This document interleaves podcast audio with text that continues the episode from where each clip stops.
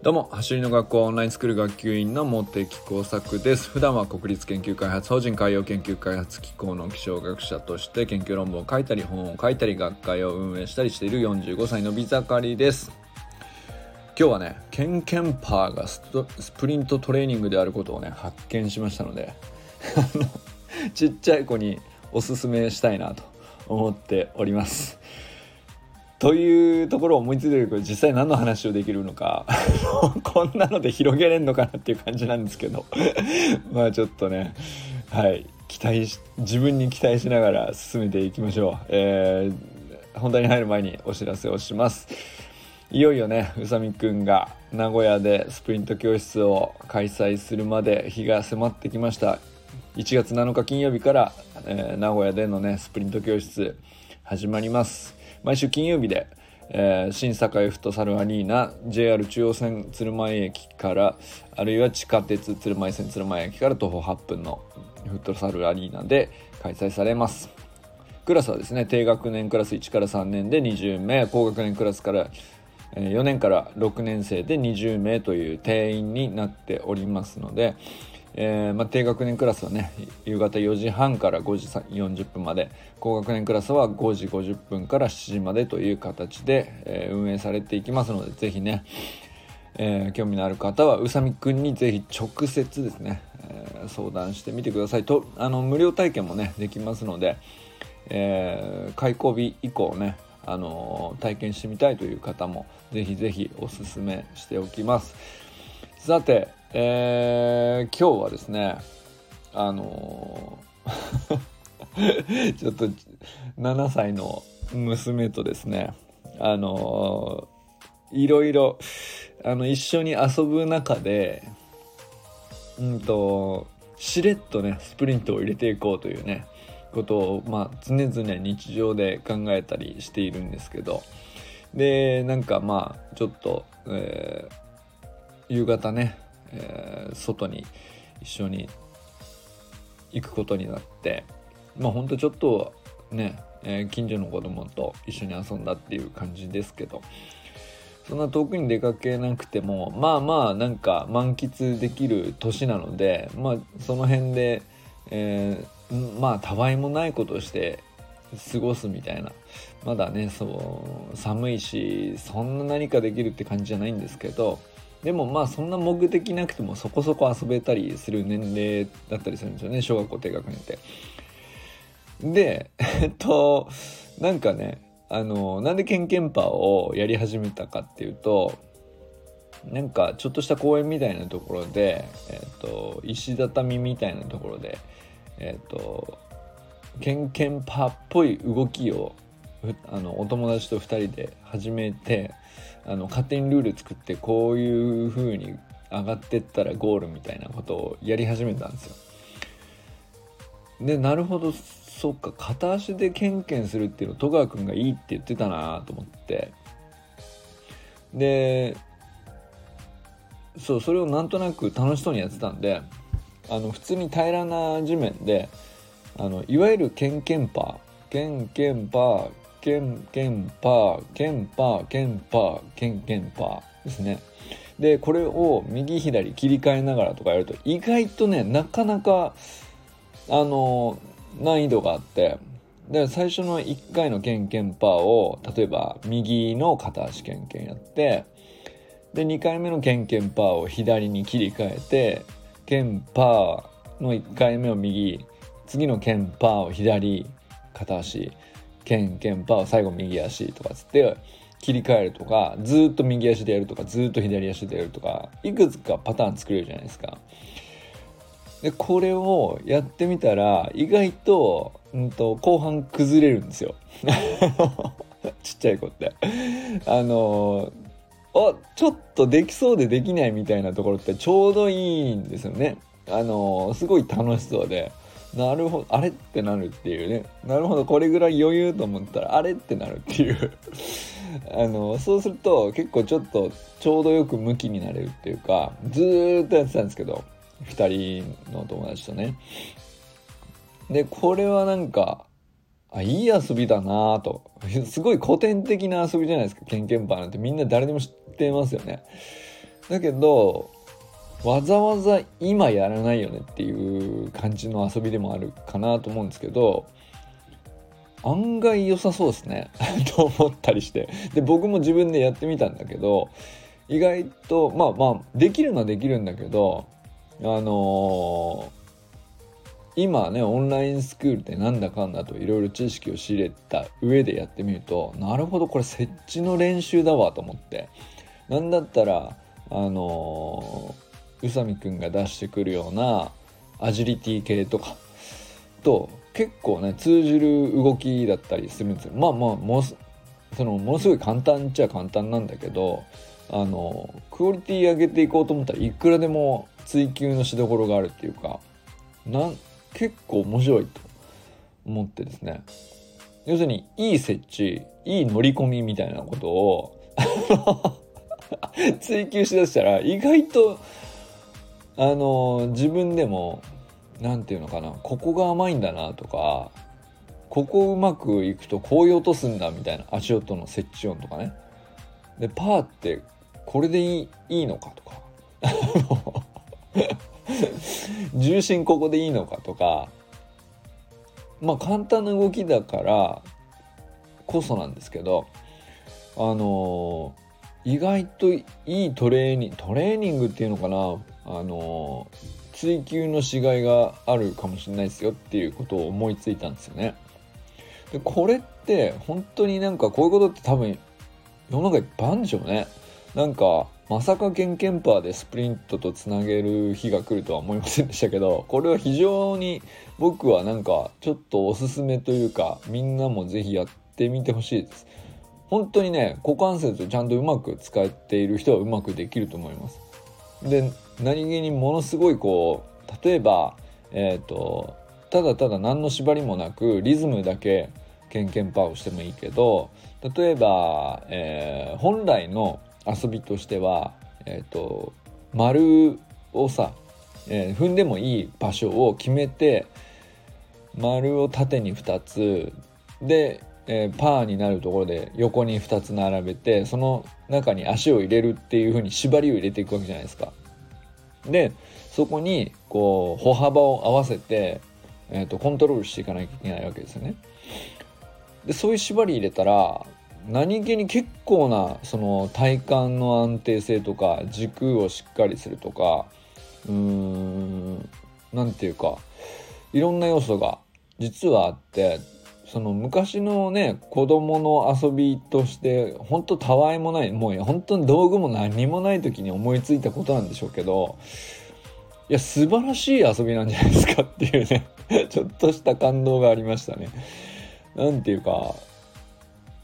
なんていうかなあのこれボディコントロールの全てが詰まってるみたいな言ったら大げさかもしれないけど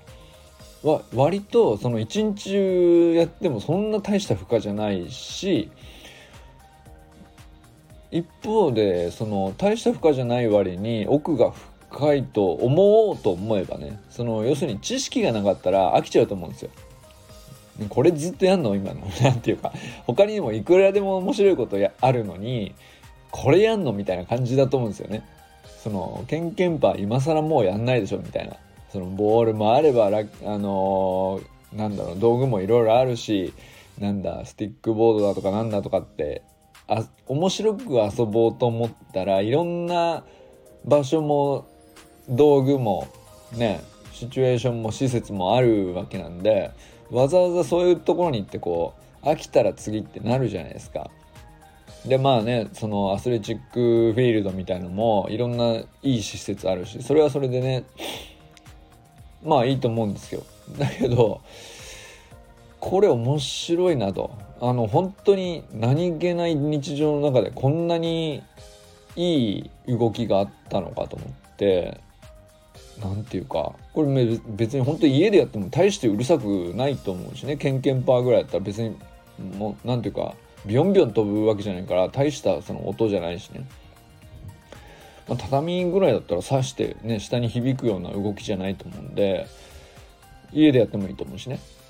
っていう感じでなかなかの 発見をした気分になってこうちょっとプチ感動を味わったりしました。でねなんかやっぱりなんか娘は特になんかあのー、走りの学校メニューをいろいろ これできるってちょっと煽ってすぐできちゃうっていうのをうわすげえなみたいな感じで。ほんと実際すごいんですよね。うんで実際すごくってなんかまあナチュラルに煽ってすぐできるようになっちゃうみたいなのを繰り返しているんですけど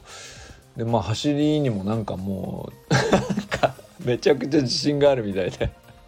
なんか足の速さは才能じゃないとかパパは言ってるけどさ才能あるんだから私はみたいなこと言ってたよあれ？みたいな。そのまあいいかそのなんだろう。まあ否定するほどでもないかと思って。まあじゃあそう思わしたこうみたいな感じではあるんだけど。まあややたらねなんか走りにこだわるようになって。まあこれはこれでいいかと思いながら。でまあちょっとねケンケンパはそんなあんまり広がらん広げるのはこの辺にしとこうかなと思うんですけど。まあとにかくね是非是非おすすめです。すごく面白いと思います。考えながらやってみると。で今僕ねあの橋の学校のテキストあるじゃないですか。普及委員のテキストとかレベル2のテキストとかあの改めて読み直したりしていて。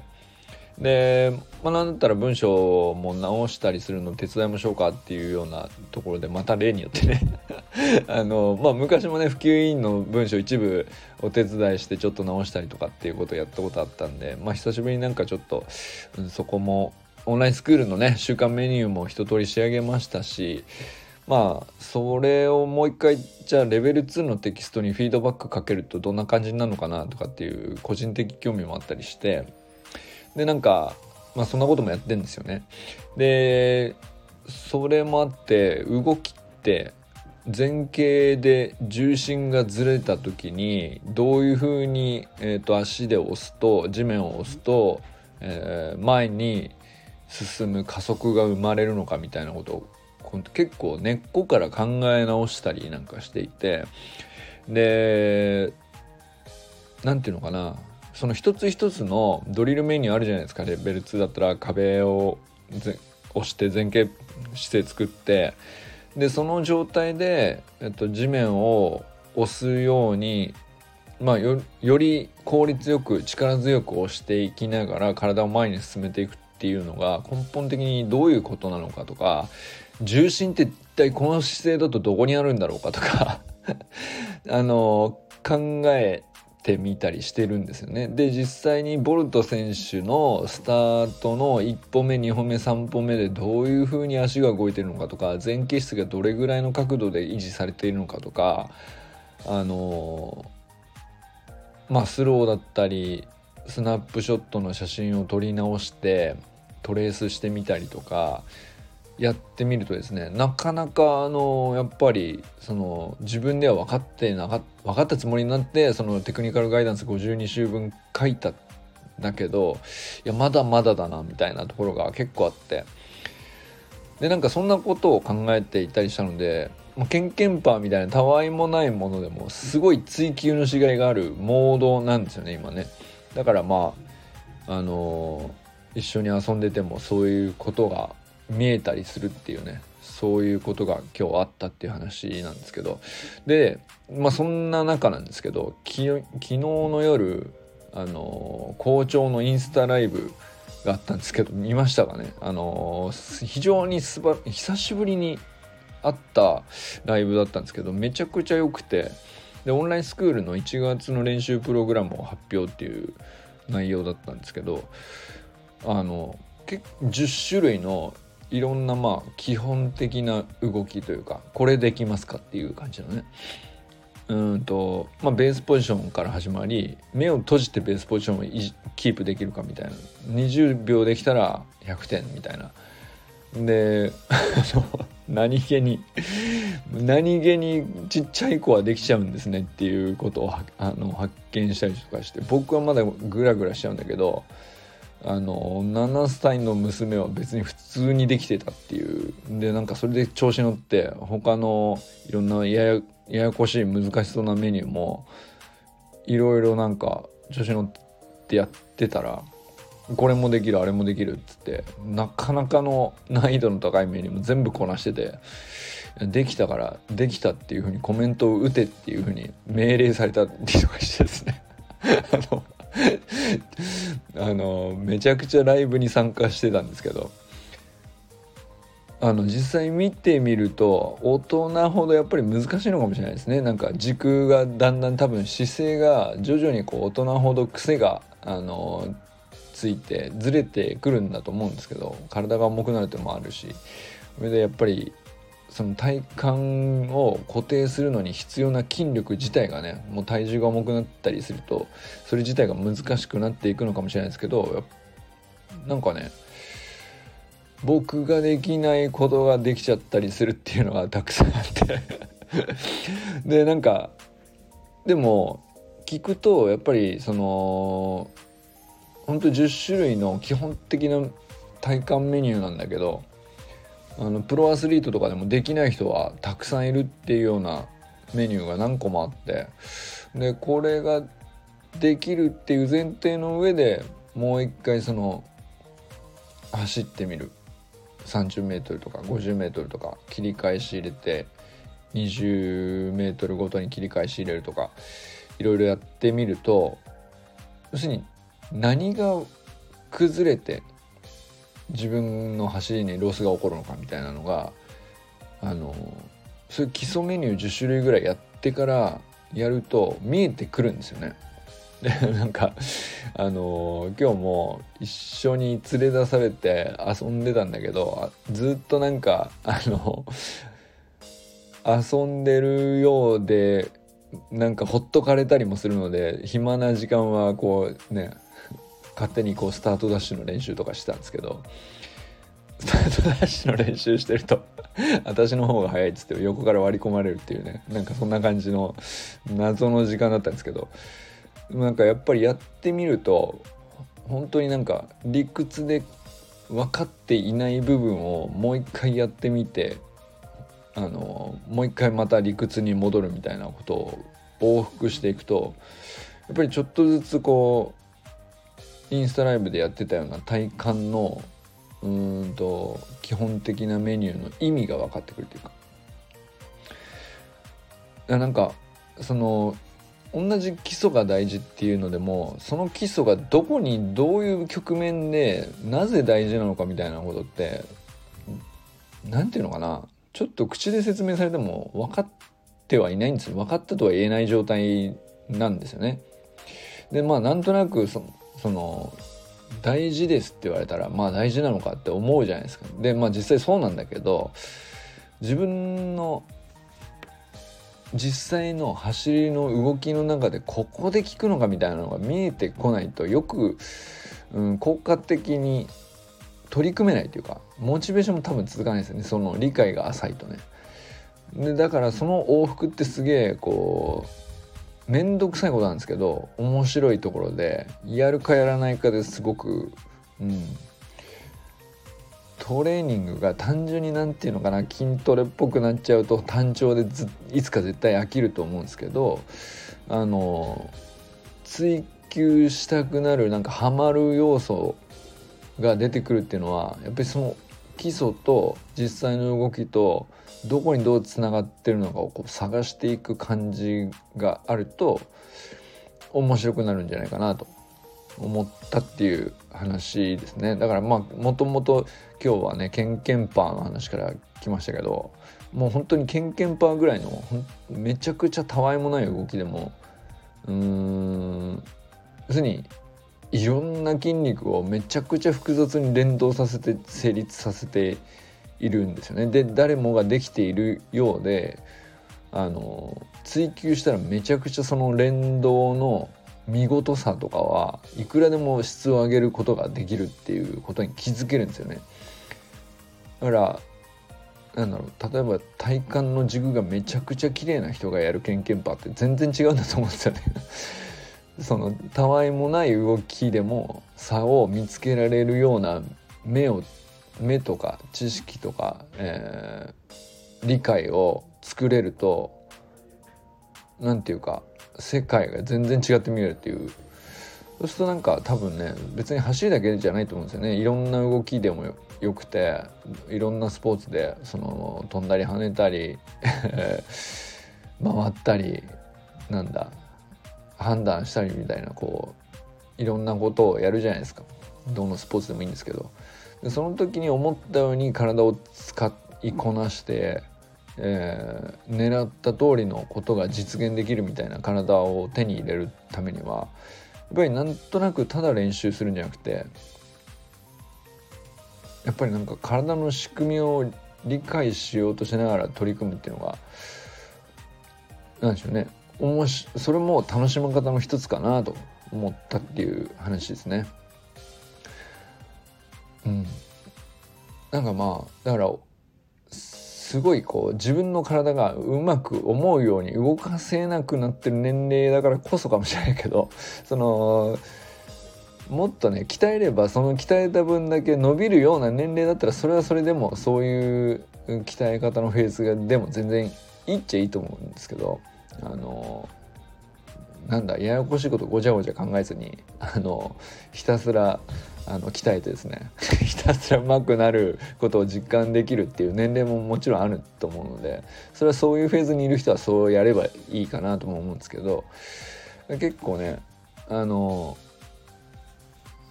年齢いってて、えー、意外と自由が利かない人ほどそこの追求のしがいというかそこで活路を乱すみたいなことの面白さみたいのはあの楽しみとして長続きしやすいかなと思いました。ということでね今日はもう本当にたわいもない日常の話を最近よくしてるんですけど今日はねケンケンパワースプリントトレーニングっていう話をね、まあ、発見に近かったです僕の中では